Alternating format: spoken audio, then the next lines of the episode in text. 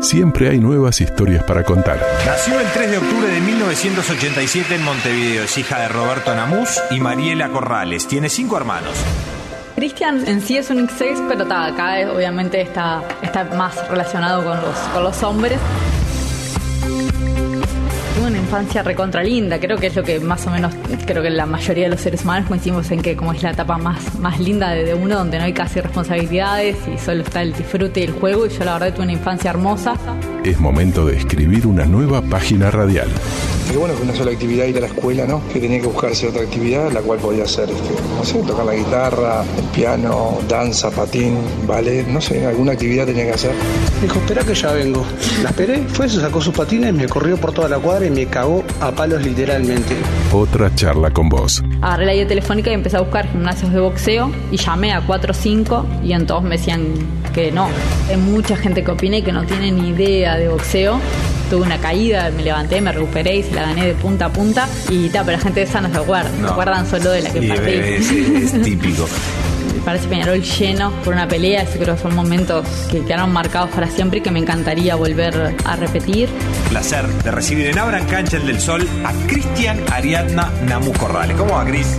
El reencuentro. Cris, bienvenida nuevamente aquí en Abran Cancha. Pasaron muchos años desde aquel primer encuentro, para ser más precisos, fue el 17 de febrero de 2018, nuestra segunda temporada. Y vamos a hacer un ejercicio que hacemos en cada uno de los reencuentros. ¿Qué consejo le da Cris Damus del 2023 a Cris Namus que nos visitó en el Charlemo 2 del 2018? Ay sabiendo ya todo lo, acontecido, ponte a estudiar ya comunicación, que te va a llegar una, una, una chance súper importante. Eh, estudié inglés, aprendí inglés, que también eso te va a servir de, mucho. Casi todo por el lado del estudio, ¿no? me, aconsejaría ¿eh? estudiar un montón de cosas, que, que por ahí ahora lo estoy haciendo, pero que, que tendría que haberlo hecho antes. Y y no aceptes peleas que no estés preparada. que no sean que no sean en tu categoría sobre todo y que no estés totalmente preparada para, para hacerlas. Creo que esos serían los, los principales para esos cinco años. Un poquito a la filosofía y al trasfondo del boxeo, porque vos en una entrevista con la diaria hablaste del boxeo como una disciplina. Y en la nota te recordaron una frase tuya que dijiste que el boxeo no es violento porque la violencia está cuando hay un sentimiento de por medio. ¿Qué, hiciste bien decir con, con esto?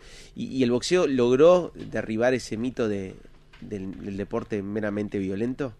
Yo creo, o sea, no, creo que no, no, no logra derribarlo porque decir que lo derribó sería como que todo el mundo, convencimos a todo el mundo que, que, mira o no mira boxeo de que no es un deporte violento y no, y sé que hay mucha gente que, que sí, que piensa eso. Lo que voy con eso es que mm, yo cuando me enfrento con alguien arriba de un ring, yo no la odio, no la detesto, no le tengo bronca, no la quiero lastimar porque me cae mal. Cero, lo más probable es que el 90% de las veces yo ni conozco al rival que tengo enfrente.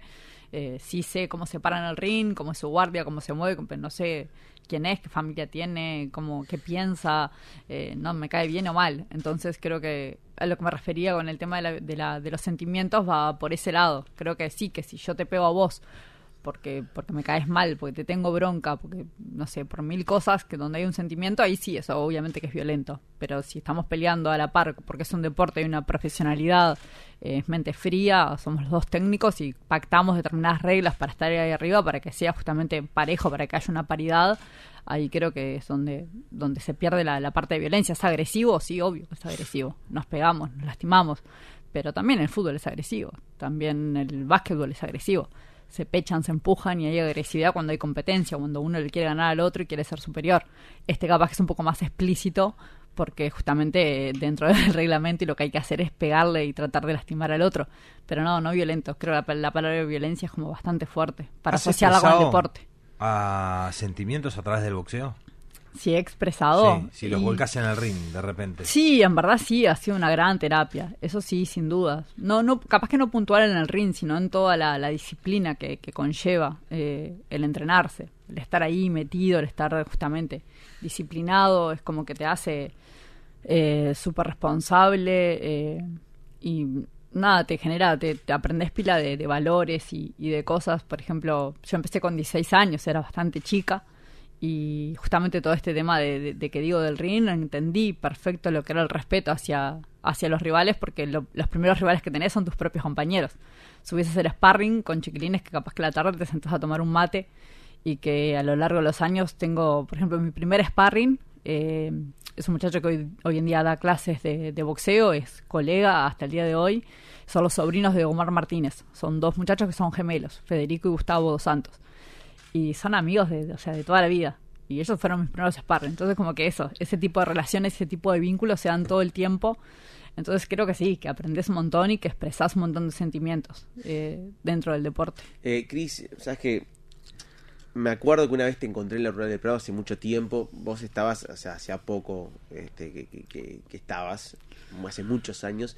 Y me acuerdo que me dijiste una frase: este, No, yo voy a boxear un par de años más y nada más porque tantos golpes, este, te, te- bueno, te pueden dejar mal, te pueden Sí. este, dañar. Y acá me tenés, toda mal. y- no, y seguiste muchos años más. Mm.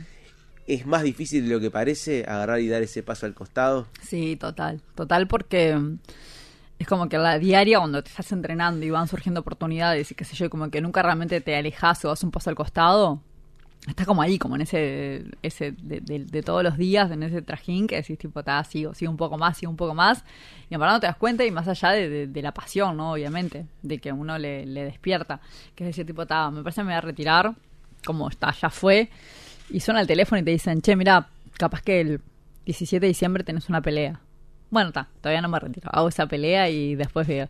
Y como que la vas llevando un poco sin querer, eh, como no es tan capaz que como en el fútbol, que si está cuelgo los botines y dejas de, de- de trabajar en X cuadro o, o, ta, ya estabas bastante alejado y bueno, está la vida, en fin, acá es más, como es todo más independiente y más ta, lo que vaya surgiendo, lo que vaya pasando, es bastante más complicado y más cuando, también cuando dependes un poco de eso, ¿no? Yo hoy en día tengo otro trabajo, pero hubo mucho tiempo que yo dependía de las peleas, entonces también era un poco difícil cuando dependés así eh, laboralmente y económicamente de algo, decir, ta, me está yendo mal o por ahí no, no, no, no me responde la, la parte deportiva en sí, no, no me está yendo como, como quiero, voy a colgar los guantes y no, y no porque comer, entrenate, preparate y tratar de revertir eso y seguir dándole. Es que si vos este, que, que tenías un plan B para tu vida y tenías otra cabeza, te costó lo que debe ser para aquellos que realmente es, es su sustento y su única salvación. Total, Para total. poder comer. Y es que, en verdad, eso está salado porque mm, no, no puede, o sea, ningún deportista, por lo menos menos del boxeo, puede realmente dedicarse solo a por, por un tema de tiempos. Sabes que no vas a poder boxear hasta los 50 años. Mm, y ya en todavía esa edad, todavía sos joven, vas a tener que seguir comiendo y, o alimentando una familia. Es como que tenés que siempre, sí o sí, tener un plan B, porque sabes que máximo, no sé, 40 años hoy en día, capaz que hay boxeadores que todavía rinden y por ahí llegan, a tener una pelea buena donde ganen un- una buena plata, pero si no, edad prime para el boxeo desde los 33 a los 35 máximo. Es como la, la edad que se está manejando. Yo recién cumplí 36 y hace ya como un año que no, o un par, que no me siento como en mi momento. También sé que por ahí no le he dedicado o no me le he puesto eh, como debería. Pero, pero no, sí o sí hay que tener un, plan B. Más en el boxeo. Si es otro deporte, no sé. Capaz que. Cris, este espacio que denominamos el reencuentro nos permite repasar algunos fragmentos de esa entrevista que realizamos contigo en 2018. Es un buen momento, José, para el primer flashback de aquella charla. Siempre están los pros y los contra y siempre acá va a haber cosas para, para criticar. Está el tema también de que hay mucha gente que opina y que no tiene ni idea de boxeo y después otra que por ahí sí entiende y tiene críticas para ser más constructivas que son súper bienvenidas, pero obviamente todo lo que es así tan negativo y sin una base y sin siquiera saber, o sea, desde- que parten desde la ignorancia, siempre trato de ignorarlas. A ver, dos preguntas so- sobre este audio de hace ya eh, cinco años. ¿no? Sí. ¿Tenés la misma sensación de que se critica sin saber en la actualidad? Y la otra, hoy tomaste un rol preponderante como analista y como comentarista. Eh, ¿Hay que pasar por un ring o se pueden aprender conceptos? Sí, en lo, primero que, sí, sí, sí, claro, por supuesto. Siguen habiendo, cada vez son más. que a veces te das cuenta que que ni siquiera es porque sepan o no sepan del tema, tipo, solo tienen ganas de, lastimar y, o, de volcar frustraciones y demás y lo hacen por ahí en una red social. Ya aprendí por completo, por suerte aprendí, no, no sola, tengo un maestro que es Mariano Bermúdez, que me ha enseñado perfecto cómo se maneja ese tema. Ignoro silencio, a veces ya ni bloqueo solo silencio, gente, por ejemplo, en Twitter y ya con no saben, no escuchar, no, no leer, mejor dicho, lo que, lo que ponen ya, ya me alcanza. Lo otro no, no, no es, to- no es necesario como el fútbol, como cualquier deporte, no es necesario haber subido un ring o, o haber pele- eh, peleado, haber jugado al fútbol o haber jugado al básquetbol para poder comentar o analizar. Si te da un plus. Te da un plus, como todo. Por ejemplo, no sé, siempre pongo ejemplo a La Torre. Me encanta cómo, cómo hace el trabajo y bueno, y ahí se nota un poco la, la, la diferencia, ¿no? El, el hecho no solo también de, de, haber, de haber hecho el deporte, sino también el hecho de haberse preparado para poder comunicarlo. Por eso es lo que opté la- el tema de poder estudiar un De poco de periodismo, porque creo que está bueno tener las herramientas como para... No, porque yo puedo saber perfecto lo que está pasando arriba del ring Y no como- que capaz y que no vos también que lo estás viendo, pero yo puedo saber capaz mejor lo que está sintiendo el boxeador o qué va a hacer en ese momento, o cómo lo está analizando o qué es lo que le va a devolver su rincón. Es casi seguro que yo sí lo sé, pero si no te lo sé comunicar a vos o no sé realmente cómo, cómo ponerlo en palabras para que vos entiendas esa sensación o lo que sea que está pasando, se pierde. Y creo que nada, eso, ir agarrando como herramientas para, para poder hacerlo de, de una manera eh, más linda. Eh, ¿Cuál es el futuro del boxeo en el Uruguay? yo, como promotora. ¡Opa! Lo teníamos para más adelante. claro. Eh, sí, en verdad, eh, ahora va a haber eh, elecciones a la Federación Uruguaya de Boxeo, va a haber un cambio de, de- de presidente, que en eso de verdad no, no estoy muy, muy empapada, no, no sé muy bien. Más que nada la Federación se, dedica- se dedica al boxeo amateur, pero bueno, es sumamente importante porque de ahí es donde salen luego sí, los profesionales. claro. Total. Entonces, bueno, eh, quiero ahora que voy a estar como promotora, tal vez por ahí poder interiorizarme un poco más en el tema, para estar un poco más al corriente y ver si se puede colaborar de alguna manera. Y nada, y eso, y organizando eventos eh, y representando a boxeadores sobre todo eso, porque pasan del amateurismo al profesionalismo y acá no hay empresarios que hagan eventos. Está, está solo Samson Lekovic, que, que es un empresario uruguayo que es muy fuerte, muy poderoso y hace eventos de boxeo profesional, pero él no es de la Federación Uruguaya de Boxeo. Él tiene una federación aparte que se llama, es una comisión en verdad, que es la CUBAP. Entonces eh, está como dividido el boxeo uruguayo. No, o sea, no, no hay ni buenos ni malos, ni mejores ni peores, son diferentes y entre ellos no se llevan bien. Entonces, bueno, nada, hay boxeadores por acá que participan de la CUBAP, boxeadores por allá que participan de la federación, entre sí no pueden competir.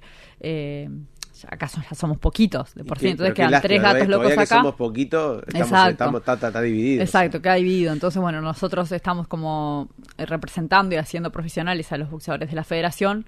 Samsung tiene a los de CUAP y tal, y capaz que ahora justamente que se viene un cambio en la federación y demás se pueda solucionar, se pueda gestionar ahí una solución, una O unión sea, es un tema nunca antes dicho, de pol- político. político total, sí, sí. Entonces, capaz que por ahí sí, ahora que se viene un cambio y demás, de poder unir y poder empezar a hacer eventos donde, bueno, pueda, pueda ser Samsung y no- nosotros como promotores y poder a- a- que haya más boxeo a nivel nacional, tanto amateur como profesional. ¿Te estás sintiendo cómoda en el rol de, de- de comentarista? Eh, sí. Sí, me costó igual, me costó tremendo porque, claro, eh, fue muy loco porque si, si bien a mí siempre me gustó el tema de, de comentar, pero nunca ni cerca me, imaginé haciéndolo.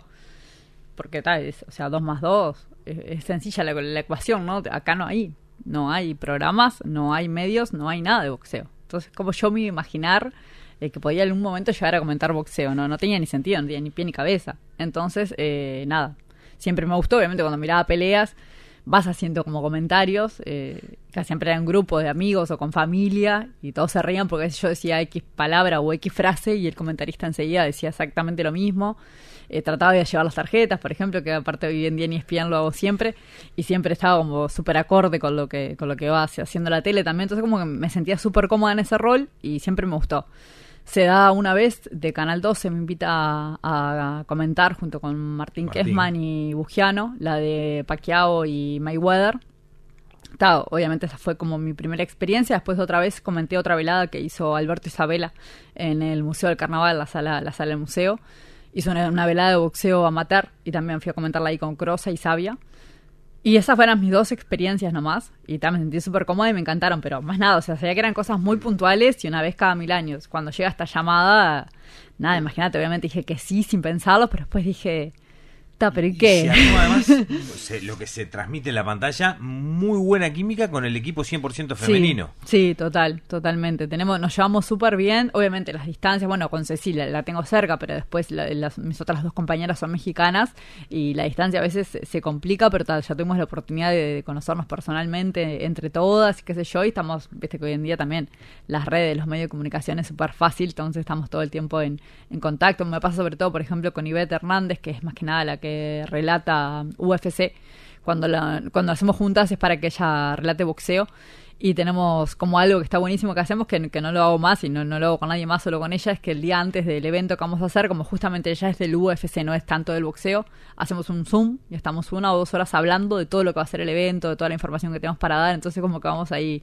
eh, puliendo detalles y demás y ella me, me va como diciendo todo lo que ha estudiado, ha ido repasando y yo le voy puliendo algunos detalles que son más puntuales del boxeo. Técnicos más. Y sí, y tenemos como, como esa química, ese compañerismo que, que la verdad está bueno, no, no ni idea que se, que se daba así en, en la comunicación, siempre había escuchado como que había mucha competencia y, y demás, y la verdad que tengo que decir que tengo un, un grupo bastante, Lindo grupo. ¿Es difícil lindo. eh, romper la, la barrera del machismo en el boxeo? ¿Existe? Por ejemplo, en el fútbol es compleja, pero no solamente eh, en el juego por parte de los civiles, sino también, por ejemplo, dentro del, del periodismo. Bueno, Ujú. lo sabrás, pero en el boxeo es, es- es similar o, o no es tan complejo. Sabes que, que, mm, me parece que, que costó un poquito al principio y también era, era un poco entendible, no el machismo, sino el por ahí el no el que no gustara tanto las peleas de boxeo femenino. ¿Por qué? Porque la calidad era era otra.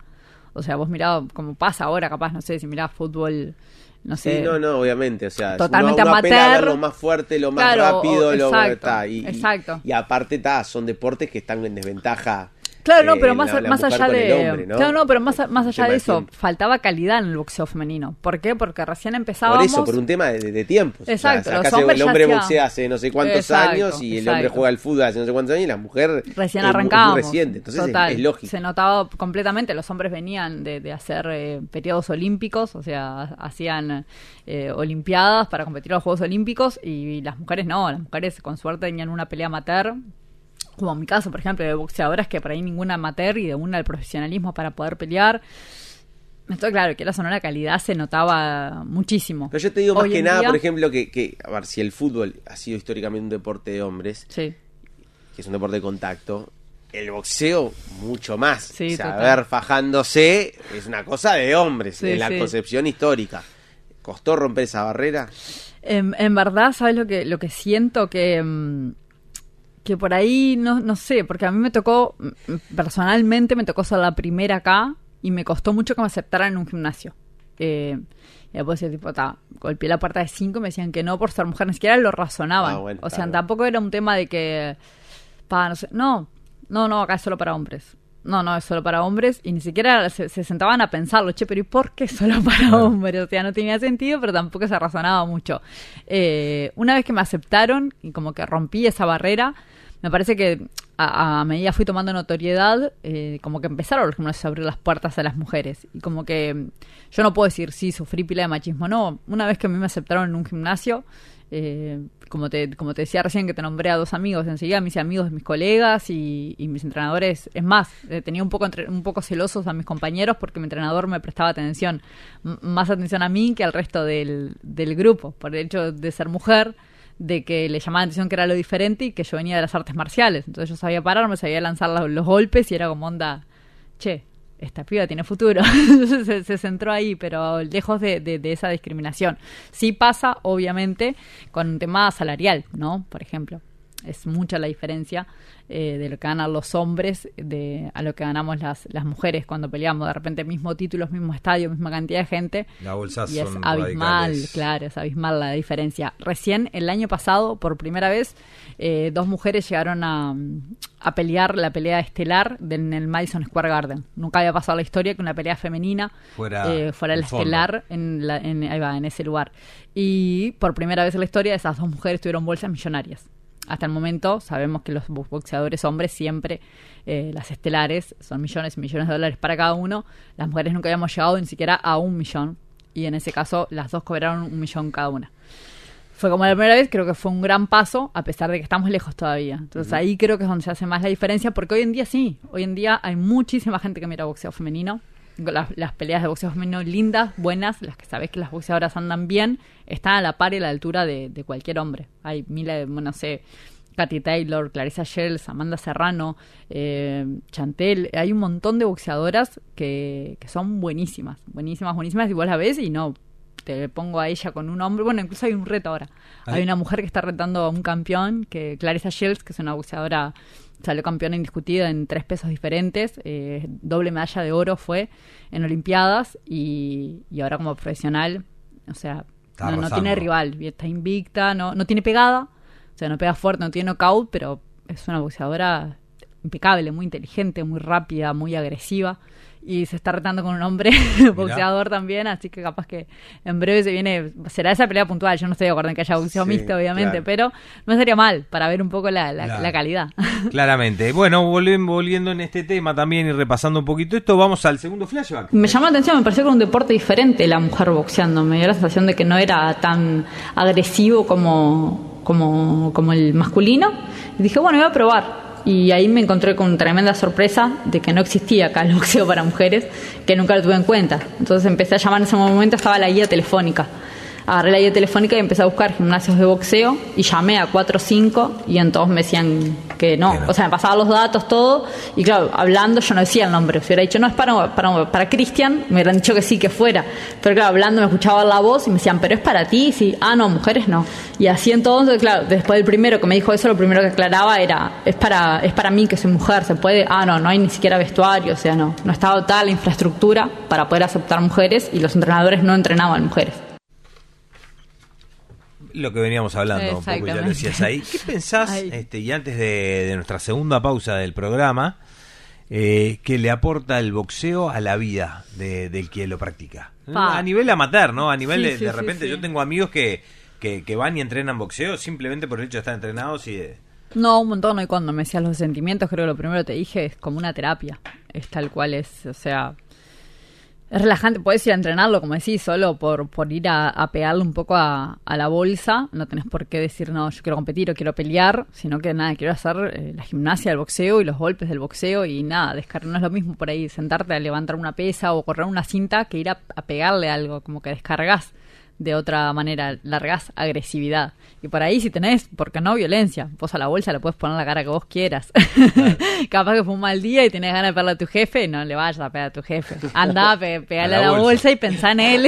Vas bolsa. a ver que te vas a dormir después súper tranquilo. Pero sí, incluso eh, cuando salió el programa No Cabo a las Drogas y demás, se había como medio comprobado de que era como uno de los deportes que, que más se podía canalizar, sobre todo el tema de los adolescentes y jóvenes con, con- problemas de, adicciones y, y, bueno, justamente de, también de, de conductas, de malas conductas. Entonces, eh, nada, creo que, que tiene ese, ese plus justamente de lo que hablábamos al principio. Es bastante más agresivo que otros deportes.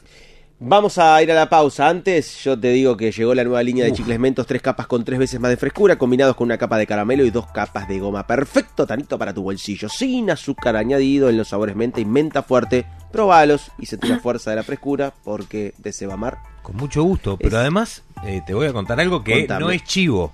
No es porque mi amigo Francisco Bulanti o el Pipa Esteves, no es chivo. Me lo llevé a Francia, Sí, sí. Para el avión, viste, la el aterrizaje, el despegue, el decolaje para los oídos. Y después los consumíamos con todo el equipo. y es verdad que en Francia, eh, A Iraldi. a punta de pistola, Le- te le- quisieron robar. No, no. te los quisieron A robar. Iraldi le salía los mentos que daba calambre. ¿Ah, sí? Sí, tremendo. No les des idea, No, por no, la- no, porque va, va a caer por ahí por No, cualquier no. momento por Camino Carrasco y no sé qué tiene, pero lo cierra. 092-995-095, 092-995-095, arroba 995 Gran Cancha. Por ahí nos pueden mandar mensajes para Cris y también pueden participar del sorteo. ¿De keto? Los Del helado keto. keto, eh, Helado del keto. helado keto, eh. Cris, nos vamos a la pausa con música que le guste a nuestra invitada en este caso. ¿Con qué te gustaría ir? Ir y Eh, venir. Flaca de calamar. Flaca de Calamaro para ir y para venir. Ah, otro tema Eh, diferente. sí, puede ser un intérprete igual, pero ya Eh, nos tiró el tema así. De exacto, pique, se sí, ve la que- verdad Me encanta. Eh, de- algo de Ilia Kuriaki. Mirá, algo de. Valderramas. Bien, perfecto. Nos vamos con Flaca de Calamaro y venimos con Ilia Kureki. ¿Me dejás Estamos- meter un chivito que la semana que viene va a estar hablando con Fer Reboleo en un informe? Próximo 4 de noviembre Sí. en Magnolio Sala, Sí. el día que me quieras La rosa que de Carla Lorenzo. Ah, claro. Ahí estaremos. Sí, entrabas en Red Tickets. Redtickets.uy, sí, vos que has ido a todos los, no te has perdido ni uno. Sí, que este A capaz que no sé si por compromisos laborales no, no voy a poder estar. José pero Redondo eh, estar teclado, José. sí señor. Ese es un gancho. Eduardo Martínez en la guitarra y la voz de Carla Lorenzo, 4 de noviembre, Red Tickets. Perfecto. 4 de noviembre, estamos todavía, estamos a tiempo. Sí, el jueves que viene, eh, informe de revoleo sobre el espectáculo. Y del lado R. Y el lado completo.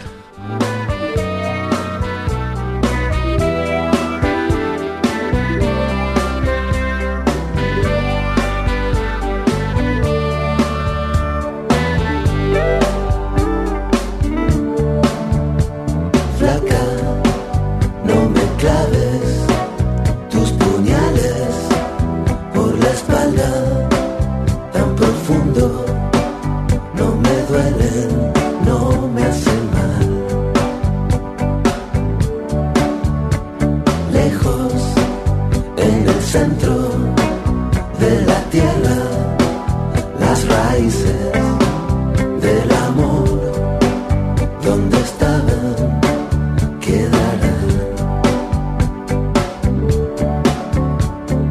Entre no me olvides, me dejé nuestros abriles olvidados en el fondo del placar del cuarto de invitados. Eran tiempos dorados, un pasado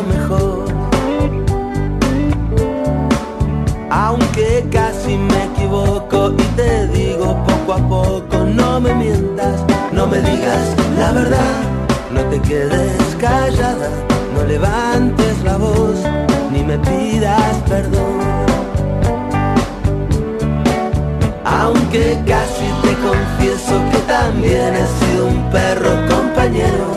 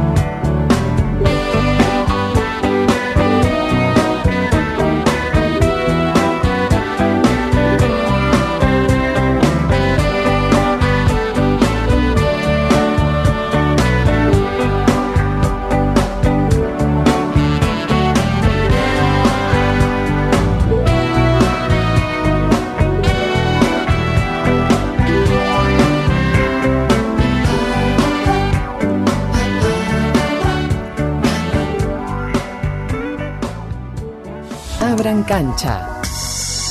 Siete temporadas de historias.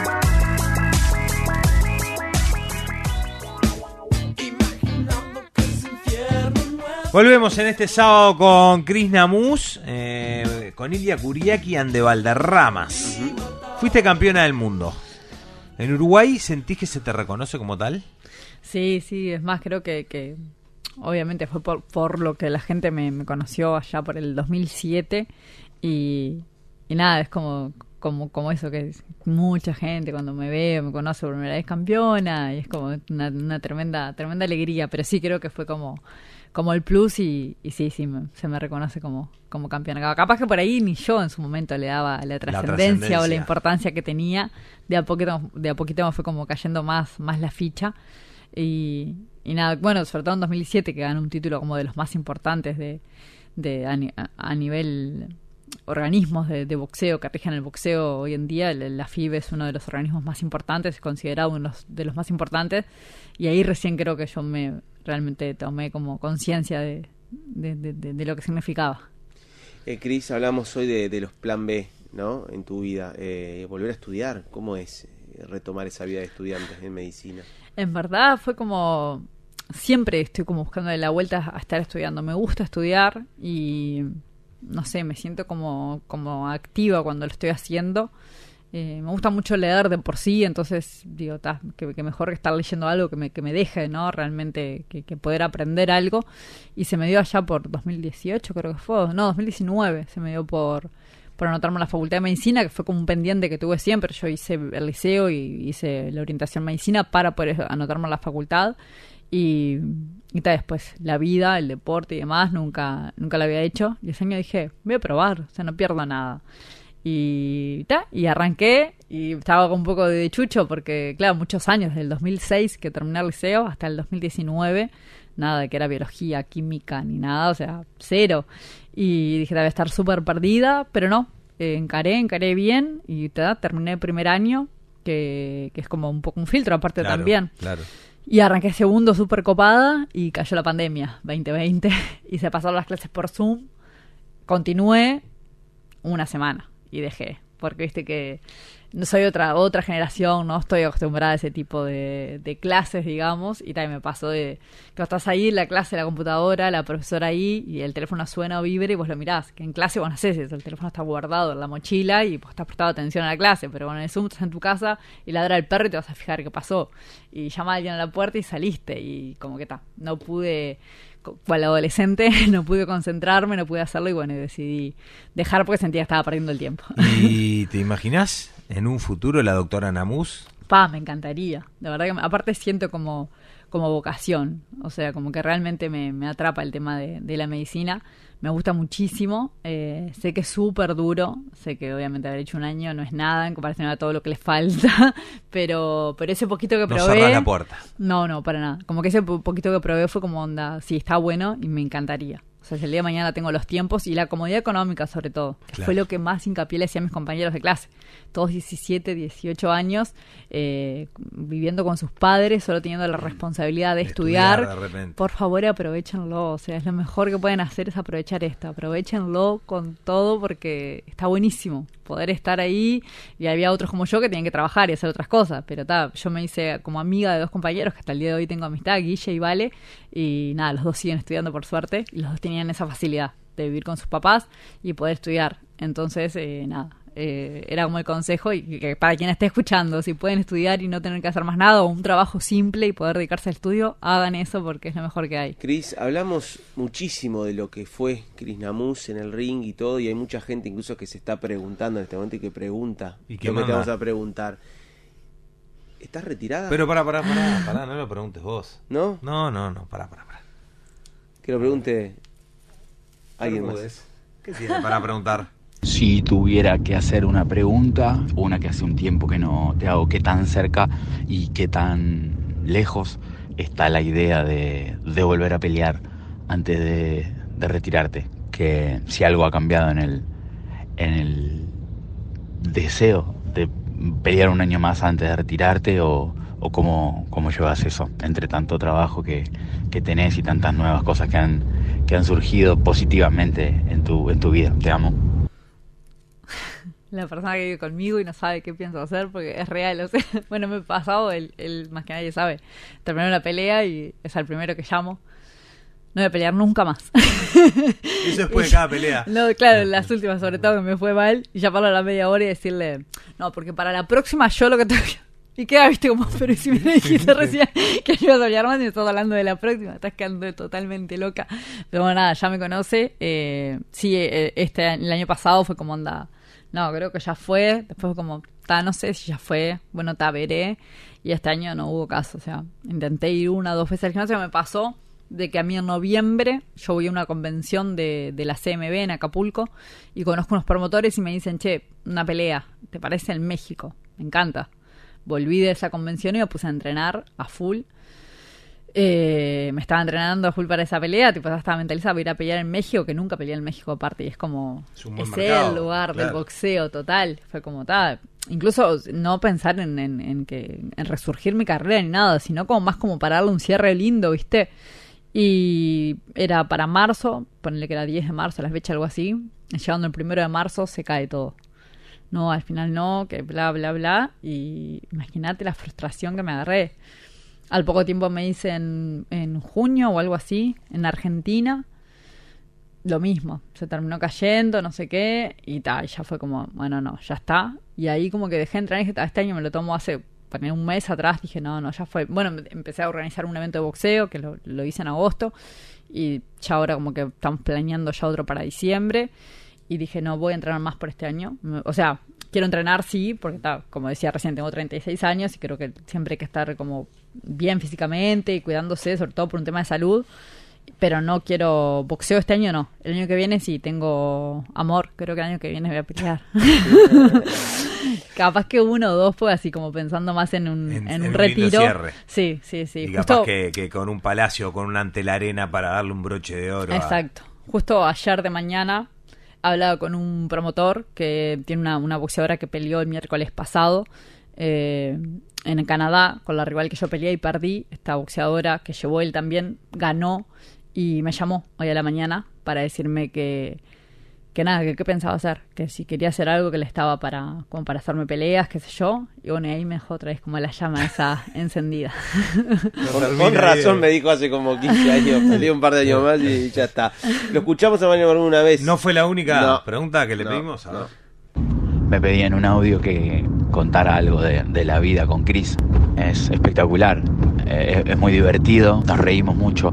Es muy fácil porque ella descomprime todo y tiene una manera de, este, eso, de descomprimir, de, de andar liviana y de, valorar la- las cosas realmente importantes de la vida. Así que hace todo muy fácil, eh, es espectacular este, estar con ella. Los dos andamos eh, luchando y trabajando felizmente por nuestros sueños y por nuestros anhelos, nuestras metas, nuestras inquietudes. Y entonces el otro entiende perfectamente el valor de, de que alguien te acompañe, de que alguien respete eso, de que alguien sepa entender esos tiempos. Así que es una maravilla, es una persona absolutamente vital en, en- en todo el núcleo familiar, en nuestra familia en la que construimos juntos y también para su familia, ¿no? Es la contención de toda su familia, eh, siempre está pendiente, siempre está para todo. El otro día en su cumple, su hermana, la mamá de, Isabelita, le ponía, eh, hoy cumple nuestra incondicional, es eso, es una persona incondicional, con unos valores terribles, una sensibilidad alucinante. Este, y repito, un sentido del humor terrible que hace que todo sea no solo muy lindo, este, muy feliz, muy alegre, muy gracioso. Este, así que bueno, les mando un beso grande y a vos también, amor. Sos lo más grande que hay, vamos arriba. Qué cra, qué cra. Tal cual, lo que hice de, de- de- del tema del humor, de, de- de- de descomprimir sobre todo. eh, bueno, sin ir más lejos, mi papá ahora lo operaron hace poquito de- del, de- del corazón, una operación bastante grande, él estaba bastante asustado. Y bueno, me, me dijo para juntarnos a, a tomarnos un café un día antes de tener que internarlo. Eh, Lo internaban el día de mi cumple, lo tenía que llevar yo, entonces nos sentamos a tomar un café. Bueno, era para decirme todo lo que iba a pasar en caso de que pasara todo mal. y a medida que me iba contando, eh, obviamente lo que menos quería, o sea, lo que me- yo no pensé nunca que iba a salir todo mal. Entonces lo que dije, mira, papá, yo te voy a ser totalmente sincera. Yo hoy en día, mañana cumplo 36, yo lo que menos precio es un papá. Yo precio un seguro de vida, precio plata. Así que yo capaz que voy a hablar con el doctor para que las cosas salgan mal ahora que me estás diciendo esto. Y me dice, vos sos una hija de tu madre. Pero no, o sea, creo que creo que un poco es por ahí, buscarle siempre la vuelta de... Capaz que a veces es un exceso, ¿no? Capaz que el hombre quería hablarme de algo, de De algo, algo serio, serio, pero, pero no, me parece lo que... sacaste ese momento Total, me parece que no, no, o sea, está bueno siempre, sobre todo Mariano, Mariano me enseñó más que nada eso. Mariano siempre busca la vuelta para, para, para eso, para hacerme reír en los momentos o sea, que estoy complicada y también busca darme los espacios cuando, cuando cree que tengo que llorar o sentirme mal, sabe cuándo darme un abrazo y, y yo poder largar ese llanto que, a veces es bueno también y desahoga. En este caso no consideré que, que fuera bueno que papá un día antes de la operación estuviera pensando eh, cosas trágicas. Ya había dicho la charla que era necesaria, sí, obviamente es necesaria, siempre hay que tener, eh, saber qué, pa- qué va a pasar en caso de, de las tragedias, ¿no? Pero, pero nada, creo que no era necesario que, que el hombre estuviera mal, así que creo que ayudar como para descomprimir ahí es, es necesario. Eh, estás hablando ya hace un rato de, de tu nueva carrera como promotora. Eh, ¿Qué dice, por ejemplo, Eduardo Abreu de Cris como promotora? Mi socio. Bueno, la promotora de Slayer Promotion comenzó con una idea en uno de los viajes de, pelea con Leo Slier y, yo, quien les habla, Eduardo Abreu. Después de tener ya algo armado, decidimos que faltaba una presencia más visible, una cara más visible en, en la promotora y obviamente pensamos en, pensamos en Chris. Llamamos a Chris, tuvimos una reunión con ella y bueno, eh, obvio que accedió y aceptó la, propuesta y ahí eh, involucramos a, a Chris en la promotora y, ahora eh, es la quien decide todo, la que hace todo, la que tiene las reuniones, la cara visible, la que consigue los rivales, la que arma, la que organiza. así que prácticamente Slier Promotion es Chris Namus. Y después está Leo, Leo Slier y yo. Pero bueno, un poco, un poco así. Nada, amiga, te, te amo mucho, ya lo sabes, te quiero mucho, te mando un súper abrazo y nada, lo mejor siempre para vos. Tal cual. ¿Para qué meten una mujer en el equipo, no? Llegué- todo. Exacto, y llegué a hacer como ese trabajo de, de madre. Es que en verdad, eh, con Abreu y con Eduardo Estela, el, el otro boxeador uruguayo, eh, dijimos eh, por allá, por 2018, también 2019, hemos pensado la idea de, de empezar a hacer eventos de boxeo. Lo mismo, surgió pandemia, nos salieron pelea los tres eh, por diferentes lados, porque la idea era hacer veladas y pelear nosotros tres surge eso y como que quedó todo a la nada. Y bueno, más acá, ahora este año, eh, viene Leo y Eduardo con, con esta idea, esta propuesta. Y como ya, yo ya lo había manejado en un momento en, en mi cabeza, la, la idea de poder eh, representar boxeadores y hacerles carrera, eh, no, no me pareció tan loco, me pareció que calzaba buenísimo en el momento que estaba, en este año que se me había caído justo una pelea, estaba como media desahuciada también con eso, un poco frustrada con el boxeo, feliz con lo de ESPN, pero ta, viste que si faltaba algo ahí y como calzaron ahí justito y tal cual me puse me puse eh, con todo manos a la obra y, y arranqué a, gestionar, a armar, a desarmar, a proponer. Y bueno y salió el evento el evento que salió el- en agosto que estuvo buenísimo fue mucha más gente de la que esperábamos. Eh, nada creo que salió salió redondito y nos dejó ganas de hacer uno más que va a ser 17 de diciembre ya les aviso 17 de diciembre. en el Palacio Venda, venda, Peñarol venda, en el Palacio Peñarol todavía Un no nuevo tenemos Palacio Peñarol. Sí, renovado. Ah, sí, Aparte sí. de eso, ¿no? Renovado. ¿Saben que fue el último evento que se hizo? Fue el nuestro. Mirá. Se hizo el Iba a 12, ser- el 12 a la noche hicimos la, la velada de boxeo y el 13 a la mañana se empezaron a cambiar, a sacar el piso. Yo fui el otro día a buscar unas cosas de, de banderines de sponsor y eso y estaba Ya todo el piso Y por lo menos va a ser el primer evento de boxeo. De seguro. boxeo segurísimo. Seguro. Muy bien, muy bien. Momento de ir a un último flashback. El último. ¿Te cortito, parece? Sí. Eh, importante, Sirasai. La autoestima. A ver qué decía Cris Namus en do- 2018. Yo soy una mujer de autoestima muy bajo en todo sentido y incluso a veces obviamente juega en contra. Yo, no- yo me tengo fe y confianza a la hora de pelear, pero no me considero muy buena y sé que tengo muchas falencias y como que a veces me centro mucho en eso y no tanto en las cosas que tengo positivas. ¿Hablabas de, de la autoestima en el ring o, o- como parte de tu personalidad también? Y un poco de todo, un poco de todo. Eh, creo que lo, lo- mejoré bastante con el, con el tiempo. Me siento mucho mejor ahora que, que la Cris de 20 o de 25. Eh, creo que ahora esta Cris de 36 está como... Me siento una mujer segura, confiada, eh, contenta. Conmigo siempre tenía como, como... Como que nunca me gustaba, por ejemplo, ¿no? Hablando más como mujer. Como que siempre tenía cosas que... Y ahora como que tengo pila de detalles e imperfecciones, pero me gusto. Me gusto mucho como, como soy. Aprendí eso, a, a quererme y a, y a gustarme. Creo que, que va un poco por ahí.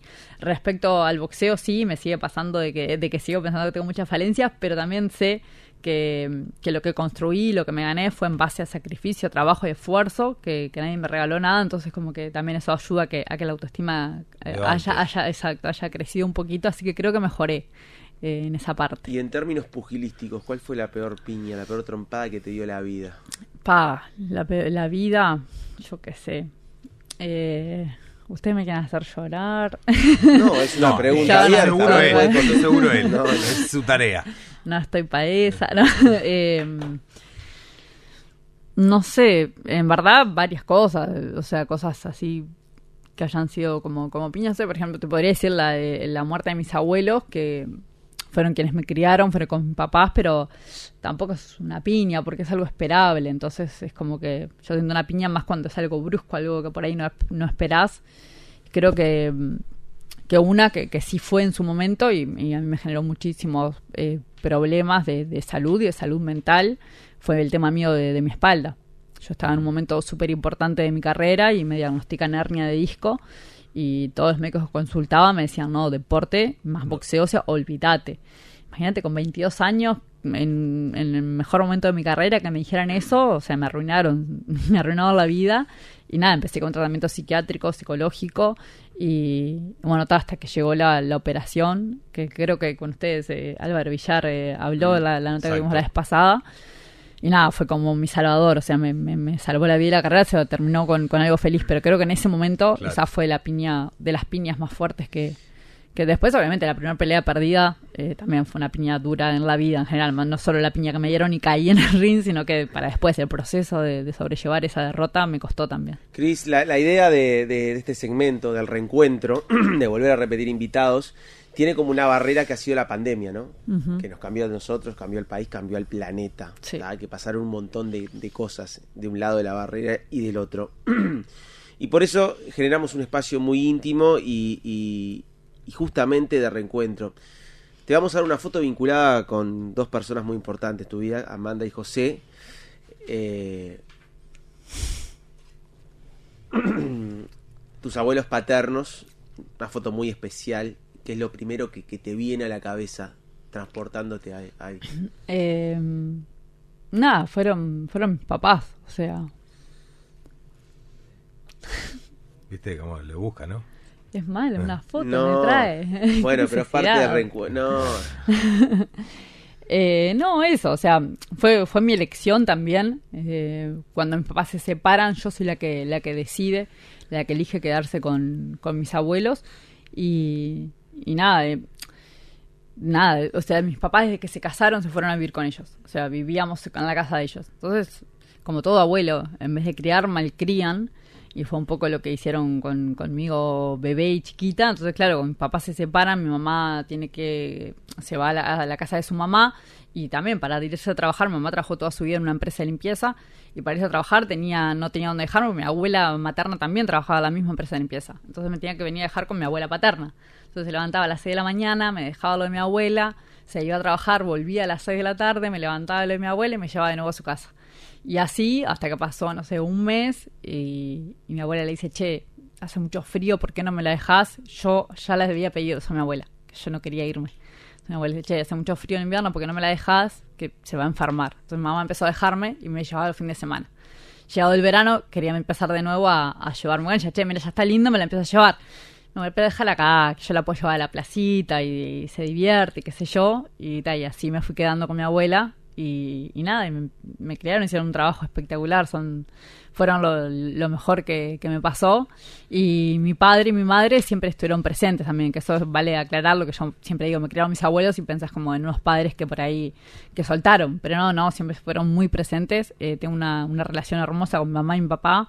Eh, entre ese- esa relación de mamá y papá, pero más capaz que más de, de amigos, que eso está Pero bueno tuviste también. Cuatro, cuatro, dos madres y dos padres. Exactamente, Es una, una- una ventaja. Y por más que hoy hablabas de un, de un- de un proceso biológico inevitable, que se tiene que ir eh, antes que uno, claramente, eh, que, que- si se diera un reencuentro, ¿qué cosas quedaron por, por, ¿Qué les dirías? por hablar? ¿Qué hablarías? Y no sé.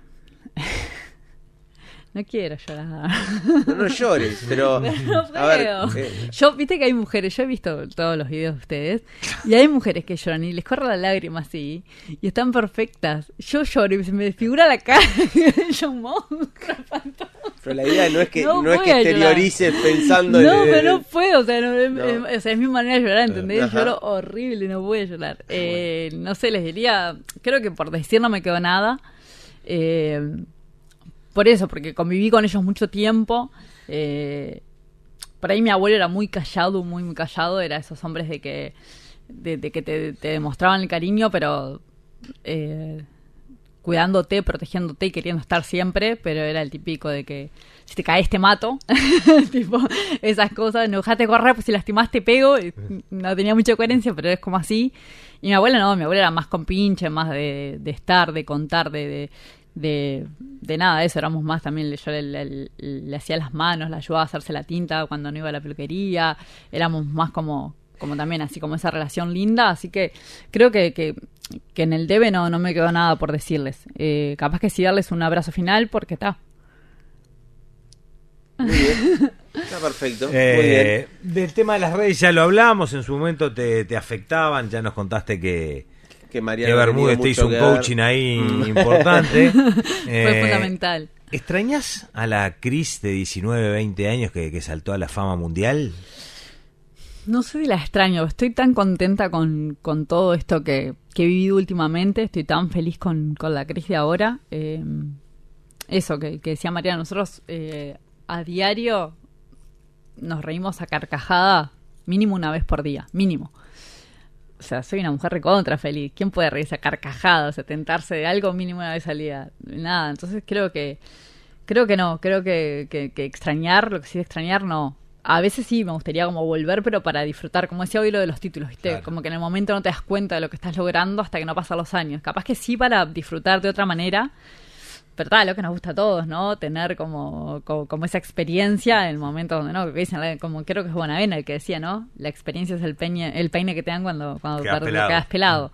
Eh, pero nada, más que nada eso, para, para disfrutarlo, no para hacer nada diferente ni, ni nada de, de- de otra manera. Porque eso, me siento que hoy en día soy, soy una mujer súper completa y Plena. realizada, plena. Repasamos momentos eh, durante todo este reencuentro que evidentemente en aquel charlemos de voz inicial en 2018, en febrero de 2018 para ser más preciso, no, no existían momentos y personas que no estaban en tu vida y mucho menos tan presentes como ahora. Vamos a escuchar eh, primer audio de Isabela que dice presente. Tía Clis. Tía Clis. Te amo. Te amo. Te mando un beso. Te mando un beso, tía Clis.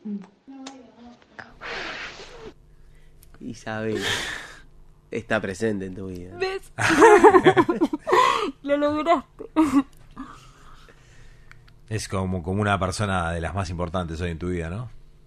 Total. Bueno, y vamos a. Vamos al segundo, Porque claro. ya hasta me voy a sentir culpable, casi culpable me siento.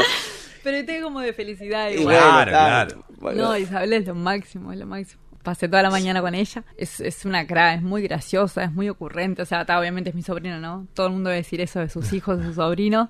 Pero no, no sabe lo que es. Tía Clis, dice. no me llamo así. me llamo Cris. Bueno, y cerramos. Cerramos con Julieta. A ver qué A dice. ver. Ah, no. Buenas, por acá Juli. Bueno, Cris, me contaron que te están entrevistando, así que me pareció un buen momento para recordar cuando nos conocimos. Yo tendría más o menos seis años y yo creo que conocerte siendo tan chiquita facilitó nuestra relación, eh, que lleguemos a donde estamos ahora. La verdad, ya han pasado como 10 años y por más que seas la pareja de mi papá, ese título de madrastra nunca, nunca te quedó y sabes que no, no nos gusta decirlo así. Son más bien una, una amiga, una compañera, una consejera, alguien en la que yo puedo, puedo confiar y sé que me va a escuchar y me va a dar los mejores consejos. Así que Cris, te adoro un montón y te mando un beso enorme. Nada, eso. Julia es, es eso. Es una amiga, es un... Bueno, creo que es la palabra que más usé, ¿no? Con, con toda la gente que, que me rodea. Pero nada, Juli hizo todo tan fácil que a veces, viste, la, la hija de, de una pareja nunca sabes, es súper complicado. Aparte yo fui la, la primer novia formal o pareja formal que Mariano le presentó a Juli con seis añitos, fue... Era todo un tema. Y nada, ella hizo que todo fuera súper fácil. Es una niña súper súper dócil, súper dulce, muy inteligente, es, es muy graciosa como el padre, o sea, es el padre pero recargado, ¿entendés? Es Mariano 2.0, tipo, no, no, no tiene rival Julieta y, la adoro, es, es como eso, es, lo que ella dice, nunca, nunca, siempre dejamos claro de que la palabra madrastra Disney le hizo un mal tremendo a esa palabra, entonces no, no va por ahí, ni, ni, ni tampoco yo nunca pretendí cumplir ningún tipo de rol similar a al de una madre, ¿no? Lejos de eso, siempre fui más compinche, más amiga, desde, desde ella muy chiquitita. Eh, incluso, nada, cuando estamos los tres juntos, entre las dos le tomamos el pelo a Mariano, o sea, nos amigamos nosotras y, y eso, somos amigas nosotras y descansamos al otro. Eh, y nada, es, es, es, de las personas más importantes también hoy en mi vida, Julieta. Es una cara, tiene 16 ya, la conocí con 6. No, tremendo, tremendo, no puedo creer, es una mujer hermosa, divina y, y también la amo, la amo con todo mi corazón. Gracias, Cristian. Un placer, un gustazo estar con ustedes, son unos malditos. Pero ¿y cómo de María Isabela voy diciendo tía Clis? es una dulce. Bueno, gracias eh, por estar acá y por, por abrirte y por, por compartir. Un gustazo, un placer, de verdad. Ah, faltó en, en este tiempo, un, un- hay un ser más también súper importante en mi vida que, que se sumó, que es Valentino Ascani, que es mi primito, eh, Mario Valentino, que es también es del- de las mejores cosas que, que me han pasado. Eh, nada, creo que capaz que si, si hubiera habido eh, algo de él, también hubiera largado el llanto, El porque es, llanto. es lo más lindo Para que hay. próximo Vale. ya les voy tirando, les voy tirando ideas. Cris, te vamos a Regalitos. regalar nueva era, juguetes para mascota. Ay, Y si no hay, bueno. Dogo, que nos mandó audio porque tengo un perro mudo. mirá. Nunca lo escuché ladrar.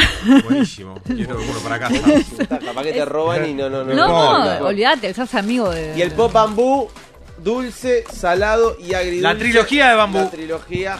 Amo porque son sin tac, yo soy celíaca. Exacto. Ah, ¿Son- exactamente. Sí, sí, exactamente. Así que, bueno, gracias, Cris. Gracias, ¿eh? Cris. Un placer, un gustazo, de verdad.